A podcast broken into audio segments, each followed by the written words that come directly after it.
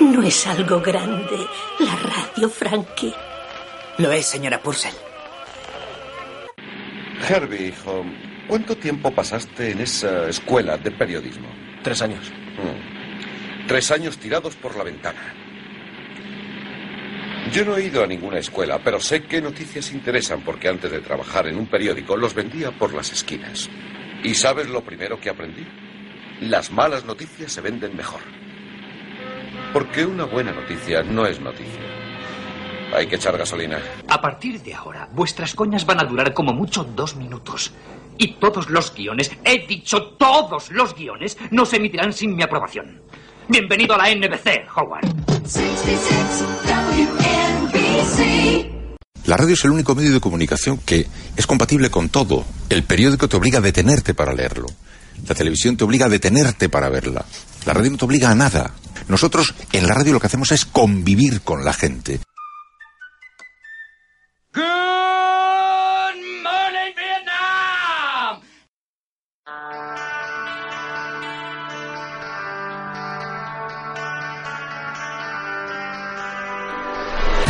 Estás escuchando Vía de Escape, el podcast producido y presentado por Nuria Garrido. ¿Quién no tiene una vía de escape? ¿Quién no tiene un sitio en mente donde sabe que sentirá paz interior? O esa actividad que necesita hacer por puro placer sin esperar nada a cambio. Los daneses tienen una palabra para definirlo, hige. Bueno, creo que se pronuncia así. Esta expresión, que ya la conocía antes, ha vuelto a mi vocabulario tras un viaje que hice a Dinamarca hace unas semanas, concretamente a su capital, a Copenhague. Una ciudad maravillosa, por cierto, que os recomiendo muchísimo. Bien, esta palabra danesa lo que viene a decir es el disfrute de los pequeños detalles, como por ejemplo leer un libro mientras te tomas un café. Dicho en otras palabras, entender la felicidad con lo que a ti te gusta hacer. Este podcast, como ya he comentado anteriormente, es mi vía de escape. A través de él desarrollaré el periodismo en el que yo creo y confío. Voy a tratar temas que desde hace mucho tiempo me preocupan y observo que los medios de comunicación le dan poca importancia. O bueno, para que entendáis mejor por qué hago este proyecto, os dejo este corte de voz. Nuria es como tú es, la palabra vocación es la que tiene la culpa de todo esto. De que estemos tú y yo aquí, lo tiene que saber el oyente tomando dos cervezas y comiendo unas papas, pero Esto grabando un incluir, podcast. Esto, esto es un podcast y lo demás son tonterías. Después os daré más detalles de quién es esta voz masculina que acabáis de escuchar. Bien, siguiendo con esta pequeña introducción, quiero recordaros que este podcast también es vuestro, que lo hagáis vuestro. ¿Esto qué significa? Significa que lo compartáis, sea para criticarlo o no, porque de esta manera el proyecto madurará y crecerá más. La idea es que llegue mucha gente, pero esto tampoco me obsesiona y menos en un contexto de competencia. Este no es mi principal objetivo. Mi meta es volverle a recordar a la gente por qué es relevante el buen periodismo, o al menos intentarlo. En este primer episodio que arranca hoy voy a tratar un tema que hace mucho tiempo el cuerpo me lo pide. Un tema del que he hablado en mi blog y también he denunciado en mis redes sociales. Un asunto que estoy segura muchos de vosotros y vosotras, los que me estáis escuchando, os podéis sentir identificados. Vamos a hablar de precariedad laboral. ¿Tú has sufrido eh, precariedad laboral en prácticas o algunos trabajos? ¿Tienes alguna experiencia que nos puedas contar? ¿Por dónde empiezo? Yo pu- puedo decir que ahora mismo, o sea, el trabajo que tengo ahora, obviamente es el único trabajo que he cobrado. Todos los que he hecho antes, entre ellos, por ejemplo, llevar al primer motorista diabético al Rally Dakar, eh, han sido gratis. También por amor al arte, ¿no? Que se dice. La peor situación que me he encontrado a nivel laboral ha sido estar en prácticas en un medio, en un medio de tirada nacional, con mucho prestigio, que me tenían trabajando a media jornada por un sueldo mísero. Y cuando ha llegado agosto, resulta que la redacción cierra por vacaciones y hasta septiembre no volvían a abrir. Entonces decidieron que, bueno, mm, ¿para qué te voy a pagar el mes de vacaciones de agosto? Te despido en julio y en septiembre ya volvemos a hablar. Me pareció de lo más rastrero que, que me he encontrado, desde luego. Mi primer trabajo, si nos referimos a un trabajo como tal, con, con un contrato, pues mm, no ha llegado aún. Aunque tengo más de dos años de trabajo en realidad en el mundo del periodismo o de la comunicación, la verdad es que en ningún caso ha sido trabajando con un contrato. Ha sido bien a través de becas para graduados o como parte de las prácticas curriculares y extracurriculares que se pueden, que se pueden hacer en el, en el transcurso del grado. Estas voces son algunos y algunas de mis invitados de este primer episodio. Son jóvenes, o bueno, como nos llamáis ahora, millennials, periodistas que se están buscando la vida y que saben de sobra lo que no es tener un trabajo digno, pero que por encima de todo aman la profesión. Y, no me arrepiento de nada porque al final eh, fue una carrera fantástica, aprendí muchísimo y como tú, pues hice muchas prácticas en muchos sitios y, de al final es donde se aprende, ¿no?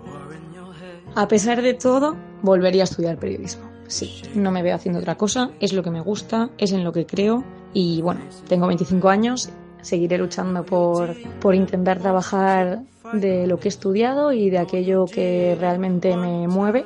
Y por supuesto, si llego a los 30 y no, no lo he conseguido, me plantearé otras vías porque de algo hay que vivir.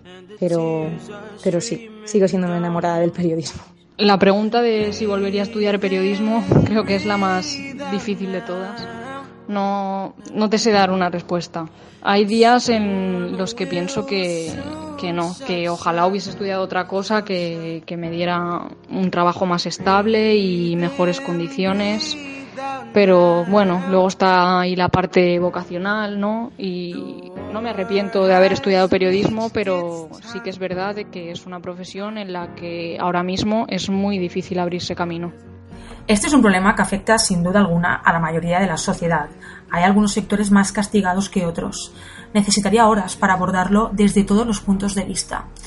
Así que aunque lo voy a centrar en el periodismo, ya que es uno de los sectores que más ha sufrido en los últimos años, con cierre de medios, despidos, reducción de salarios, aumento de becarios, y que además como periodista considero que debo denunciar, quiero también dedicar este episodio a toda esa gente que trabaja en hoteles, bares, restaurantes, limpiando hogares o cualquier otro oficio con unas condiciones pésimas. También a los científicos que tienen que abandonar España ante la falta de inversión, al personal sanitario que muchas veces no es valorado. Y no quiero olvidarme tampoco de un colectivo como son los opositores y las opositoras, en especial aquellas personas que tienen pocos recursos y que incluso esto les obliga a abandonar su sueño.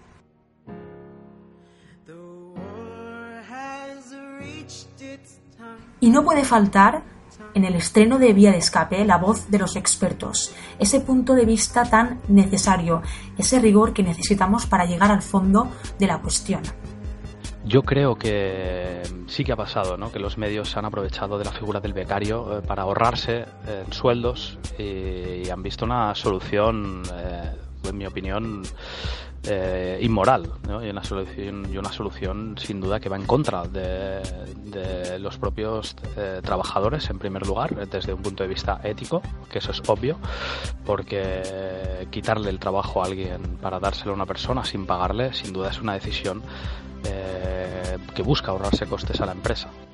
Mi impresión es que hay un contexto que explica todo lo que pasa en este ámbito, tanto el de los falsos becarios como el de los falsos autónomos y el contexto es, eh, por un lado, una eh, intensa precarización de los derechos eh, laborales y, por otro lado, un reforzamiento a veces desproporcionado y nada equitativo de los poderes de la empresa desde una perspectiva que se puede detectar en las reformas laborales de que solo es bueno el crecimiento, solo es bueno que la empresa gane el máximo dinero posible, aunque no se respeten los derechos de, las personas.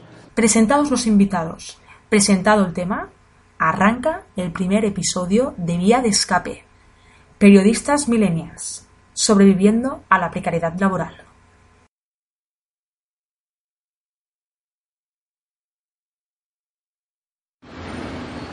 Es el sonido ambiente de la ciudad de Valencia.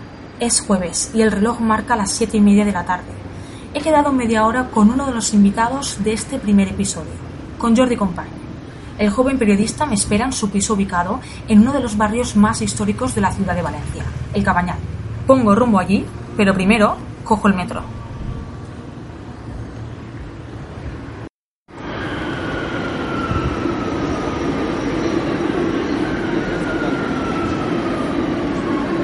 Hasta hace unos meses, mi entrevistado y yo no nos conocíamos y eso que nos podríamos llamar vecinos, ya que nuestros respectivos pueblos natales están muy cerca, tanto que hasta tenemos amigos y conocidos en común que no sabíamos. Antes de iniciar la entrevista, Compañ y yo nos ponemos al día. Hacemos eso que llamamos los periodistas, el off the record. Y claro, qué mejor manera que hacerlo con dos cervezas Turia y unas papas que el propio Compañ saca de su cocina. Así pues, la entrevista se convierte en una conversación entre dos jóvenes con aspiraciones y con una cena de esas que a mí me gustan. Verdura, huevo frito y un poco de carne.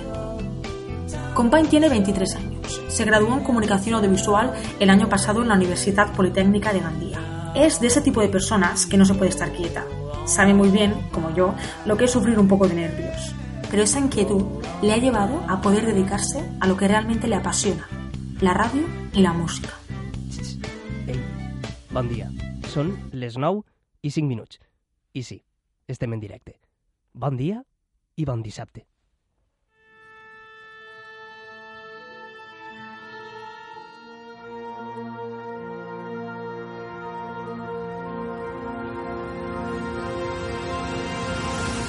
De banda a banda. Amb Jordi Company.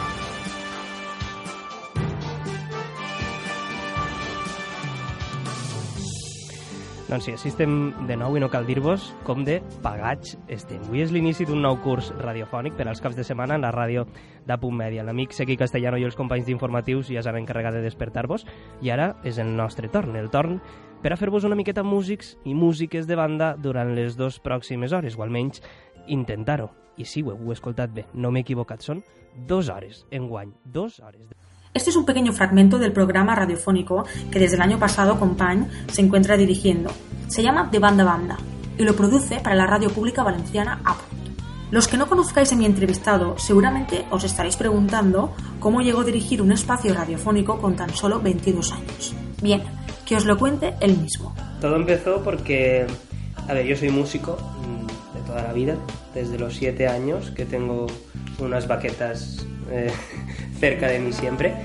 Y, y, la verdad es que pues dije, jolín, pues ahora que estábamos hablando antes, ¿no? Eh, nosotros entramos a la carrera con, con la concepción de ha cerrado Canal Now, Radio Now, veremos qué pasa con nosotros ahora, ¿no?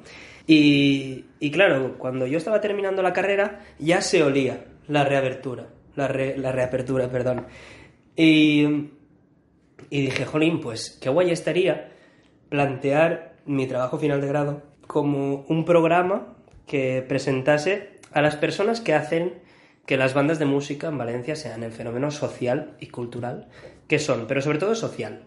Justo cuando lo decidí, estas cosas de casualidad bonitas que pasan en la vida, Apunt eh, saca una convocatoria de eh, un pitching audiovisual con las universidades valencianas eh, con, con, la cadena, ¿no? En la cual tenías que presentar el proyecto. Y pues nada, fue ir, ir pasando fases, rollo Operación Triunfo, si esto lo escuchan millennials, y crucé la pasarela y pues tuve la suerte de, de poder eh, llegar a un 13 de octubre de 2018. Aunque Compañ representa en este episodio la cara más amable de esta situación, es consciente que esta no es la tónica habitual dentro de su gremio y menos entre gente de su generación. El presentador radiofónico reconoce que si no hay una verdadera voluntad de querer cambiar las cosas en nuestro país por parte de toda la sociedad, tendremos precariedad laboral para rato. Mi, opinión personal es que al final nos hemos acomodado. Hay una palabra muy bonita en valenciano, para la gente que escuche este podcast que no hable valenciano, que es mesinfotisme, ¿no? Que es que mesinfot, o sea, me da igual. Yo tengo mi sueldo a final de mes, hago relativamente, obviamente siempre, ¿no? Lo que quiero en mi trabajo y, y como quiero. ¿Para qué me tengo que acalorar por lo que pase eh, con la resta de gente, ¿no? O sea, somos muy egoístas y muy individualistas. Pese a todo, anima a todos los amantes del periodismo y de la comunicación a darse hostias. Un gran consejo, sin duda.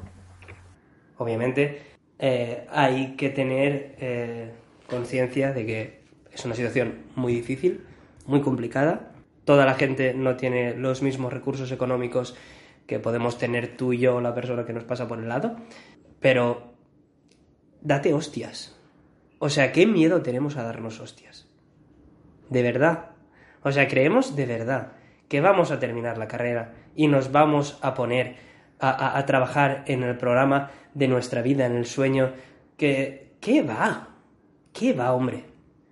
Ni de coña. Vas a pegarte hostias y te van a pegar muchas hostias. Pero es lo que tú has elegido.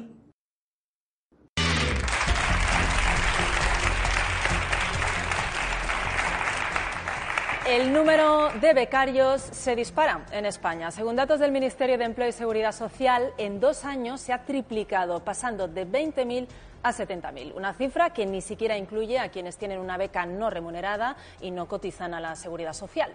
Los becarios sin retribución en nuestro país podrían estar en torno a los 180.000, tal como indica un estudio de la Comisión Europea.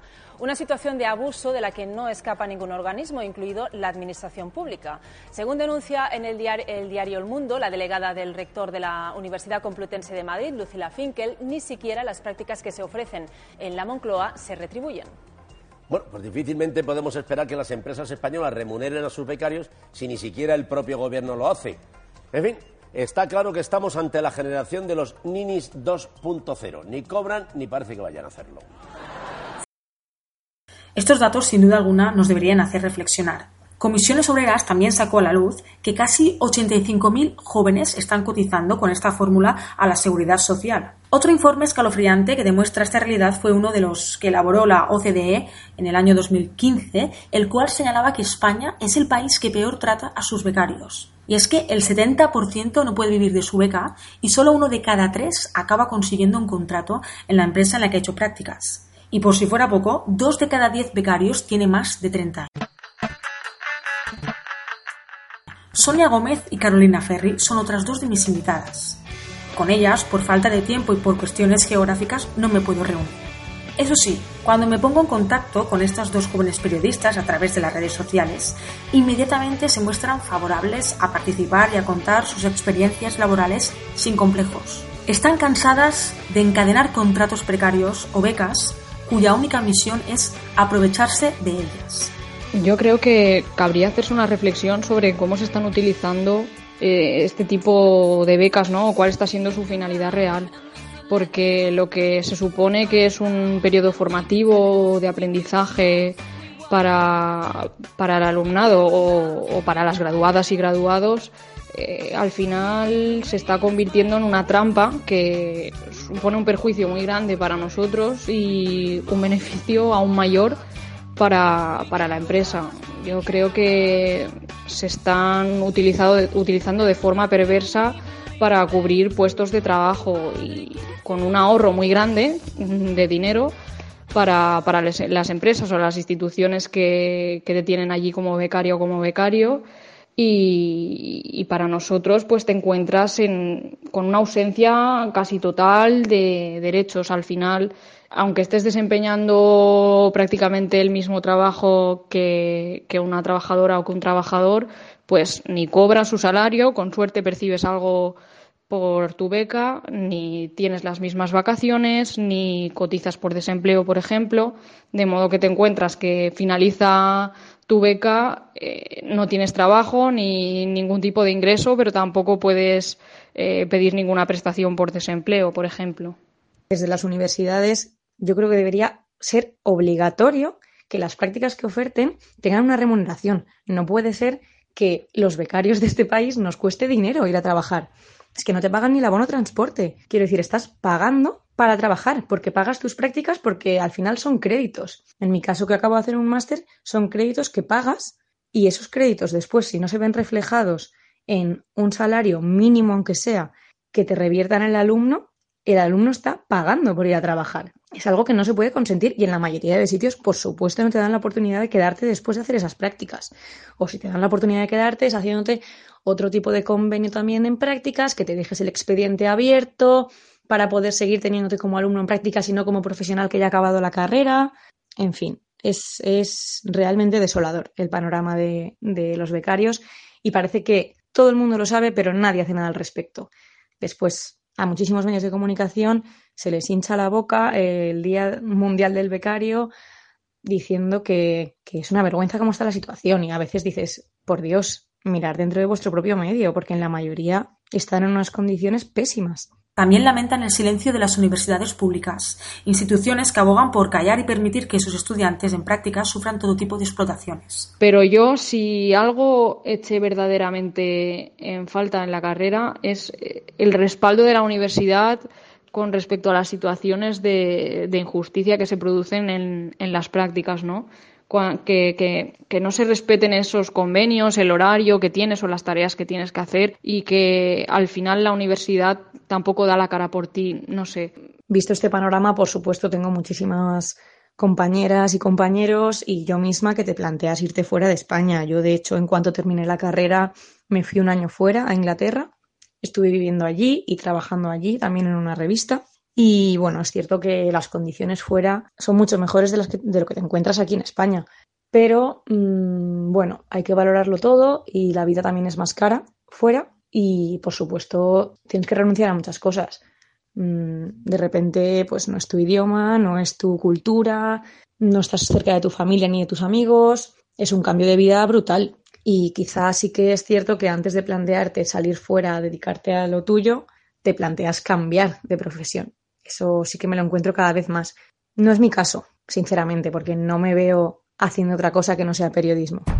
Para personas con aspiraciones y ganas de trabajar en el mundo del periodismo y de la comunicación, como las que acabamos de escuchar de Sonia, Carolina y Jordi, nuestro siguiente invitado escribió el libro Manual de Autodefensa Jurídica para Periodistas. Hablo de Patrick Urbano, periodista catalán que ahora mismo se encuentra trabajando para TV3, además de dar clases en la Universidad Oberta de Cataluña. Urbano se dio cuenta que la mayoría de los profesionales de la comunicación no conocían sus derechos laborales, algo imprescindible para el día a día de cualquier profesional. Por ello, el periodista, que también estudió Derecho, escribió este libro con un estilo sencillo y entendible para cualquier persona. También yo creo que otro problema es el hecho de que muchos eh, no conozcan los, los derechos, los, propios, los propios derechos que tenemos. Yo me he encontrado muchas veces de compañeros y compañeras que me, que me hacen preguntas sobre, oye, yo puedo hacer tal cosa, yo puedo hacer tal otra, oye, pues tengo un día de fiesta por mudanza, oye, ¿puedo? Y claro, te sorprende dices, ostras, eh, claro, es que, estás en, es que estás jugando una partida de póker y amigo o amiga, es que no sabes qué cartas tienes en la mano. Qué peligroso es eso, ¿no? Porque estás a punto de hacer apuestas y seguramente vas a perder porque no sabes cuándo decir que sí, cuándo decir que no. Eso es muy peligroso. Lo primero es conocer los derechos que tenemos. Confía plenamente en la fuerza del periodismo como profesión para cambiar la sociedad. Creo que otro, otro problema eh, es el derrotismo que se ha implantado desde las universidades, que se transmite de profesor-alumno. ¿no? de alguna manera ese discurso que todos los que hemos estudiado periodismo en la última década hemos escuchado, ¿no? que no vas a tener trabajo, esta, esta profesión está acabada, eh, dedícate a la publicidad, dedícate al marketing, dedícate a otra cosa que sí que te va a dar de comer. Claro, el derrotismo solo lleva a un sitio, a la derrota. Eh, no lleva a ningún sitio bueno. Entonces yo creo que, hombre, es curioso, ¿no? Que en vez de que tus propios profesores, ¿no? Que yo creo que es un discurso instaurado en las universidades, como he dicho, yo creo que tus propios profesores, en vez de animarte, a empoderarte, a, hacer valer tus derechos, a saber qué puedes hacer y qué no, a, animarte, a crear ideas, a animarte, eh, se invita a, dejarlo. Eso no puede ser. Eso desde mi punto de vista, ese es uno de los principales puntos del fracaso y eso es algo que todos deberíamos luchar contra, contra ello. Yo personalmente creo que firmemente en que el periodismo, la comunicación, eh, en cualquiera de sus variantes, es, un, es sin duda uno de los mejores oficios. No obstante, sabe que ahora mismo pasa por sus horas más bajas con altos niveles de precariedad. Apunta el miedo como el principal factor de muchos profesionales para no denunciar ante situaciones fraudulentas por ¿no? estas, estas situaciones de abusos eh, laborales, ¿no? de poco respeto al derecho laboral del periodista, no se llegan a denunciar porque, claro, uno tiene miedo que no le vuelvan a llamar, uno tiene miedo de que no le renueven el contrato, uno tiene miedo que no le hagan fijo, uno y eso es una realidad, eso pasa en el periodismo y pasa en otras profesiones, ¿no? Oye, pues al que se queja me crea un problema y porque yo a este tengo que pagarle X y tengo a otro que le pago menos X, ¿no? Eh, sin duda, sin duda, el, el, nos, nos autoimponemos una censura a nuestras propias reclamaciones eh, completamente lícitas eh, para, para, en fin, para como método de supervivencia en el mundo laboral.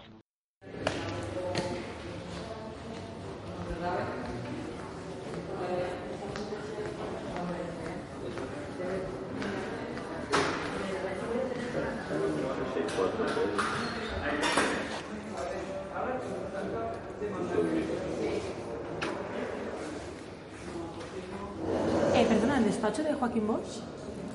Pregunta que es que ¿El, ¿El, despacho de Joaquín Bosch? Immediatament, sí. Soc, soc periodista, soc Núria Barceló. No, soc, ell me coneix, soc freelance. 74 806. como que y aquí se lo leen y verán como que son las que lo ¿vale? Y hay una copia de la demanda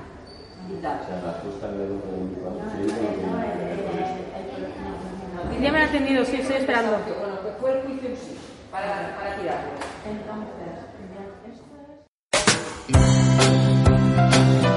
Recién llegado de la otra parte del mundo para disfrutar de sus vacaciones, concretamente de Tokio, el magistrado Joaquín Bosch me recibe en su despacho situado en los juzgados de Moncada, Valencia. Allí lleva 10 años trabajando.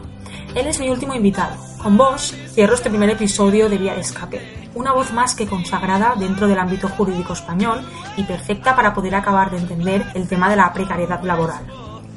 Pasé de verle en la televisión como tertuliano, en programas como Al Rojo Vivo, a poder compartir mesa de actualidad el año pasado cuando yo colaboraba con la televisión pública valenciana.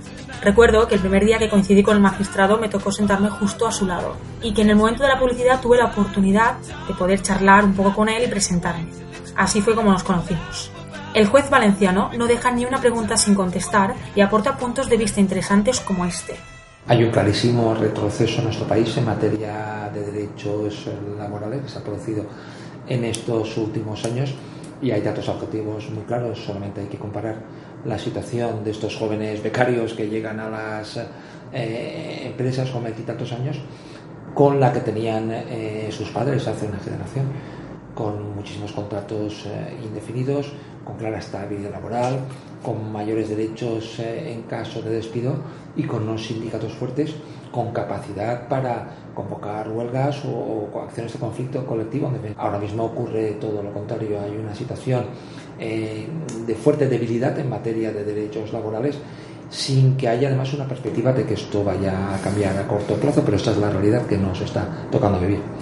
Otro de los aspectos importantes en los que incide el magistrado Joaquín Bosch es en la falta de recursos para poder denunciar y acabar con esta situación. Y por ello habla un poco también de cómo están funcionando la inspección de trabajo y la falta de recursos, algo que hasta ahora en el podcast no habíamos tratado. Lo escuchamos. Pero tampoco nos engañemos en el sentido de pensar que esto ahora mismo no se conoce. Es evidente que los órganos inspectores laborales saben perfectamente que estas cosas están pasando pero no cuenta con instrumentos suficientes, con medios, para acudir a todas las empresas que realizan esas actuaciones y poder levantar las actas de infracción eh, correspondientes. Por tanto, haría falta una clara voluntad política, un eh, desarrollo legal de, de, la figura del becario a través del estatuto o a través de la ley correspondiente y luego que ese compromiso se confirmará con instrumentos inspectores de suficiente entidad. Pero, ¿y por qué la precariedad laboral la encontramos tanto en el ámbito del periodismo? Hemos ido viendo a lo largo del capítulo que no solo en las empresas periodísticas, sino también en las propias instituciones. Joaquín Bosch aporta de nuevo un punto de vista que nos puede ayudar a entender esto. Pero mi impresión es que los estudiantes de periodismo, en líneas generales, tienen una formación bastante elevada y que en muchos casos, y más si son recién titulados, tienen capacidad para, suplir a periodistas titulares. Yo creo que esta situación de dificultades económicas de, las empresas, de los medios de vinculados al mundo de la comunicación, ha estimulado que se busquen soluciones fraudulentas de este tipo. Los tribunales han estimado de manera bastante frecuente las demandas laborales de los falsos becarios que han llevado ya cierto tiempo trabajando en condiciones que no eran formativas realmente, sino eran claras condiciones laborales como cualquier otro periodista. Sin embargo, este tema no está nunca en la agenda política, el tema de los falsos becarios o de la precariedad que, que sufren los jóvenes ni por gobiernos de izquierda ni, ni de derecha. Se, son como invisibles este tema, ¿no? Se, se pasa. ¿Por qué crees que no, no se llega a tratar este tema a fondo? El tema no está en la agenda del poder eh, político porque eh, en esos ámbitos ha producido como un consenso de que es positiva esa precarización y las reformas laborales han apuntado espacios de fragilidad eh, laboral, de limitación de los derechos laborales, porque se ha considerado, eh, yo creo que de manera errónea, que eso era positivo para la economía. Y hasta aquí llega el primer episodio de Vía de Escape. En estos casi 30 minutos he intentado poner nombre y apellidos a un problema que sigue siendo invisible tanto para la agenda mediática como política. Un sistema que lleva demasiados años viéndose como normal, pero que todos sabemos que no lo es. Costó mucho consolidar nuestros derechos laborales. Sin embargo, estamos viendo que cada vez es más fácil destruirlos. Gracias a mis invitados e invitadas por dedicarme un tiempo a responder mis preguntas y por atreverse a contar lo que algunos no quieren decir. El panorama puede ser complicado, no os voy a mentir, pero creo que también he conseguido dejar algo claro en este primer episodio. Haz lo que realmente te haga feliz. Pelea por ello. Y si alguien no te da una oportunidad, búscatela tú mismo o tú misma. Eso sí, siempre que te respeten tus condiciones dignas y tus derechos. Sin más, nos escuchamos en el próximo capítulo de Vía de Escape. Un abrazo muy fuerte de Nuria Garrido.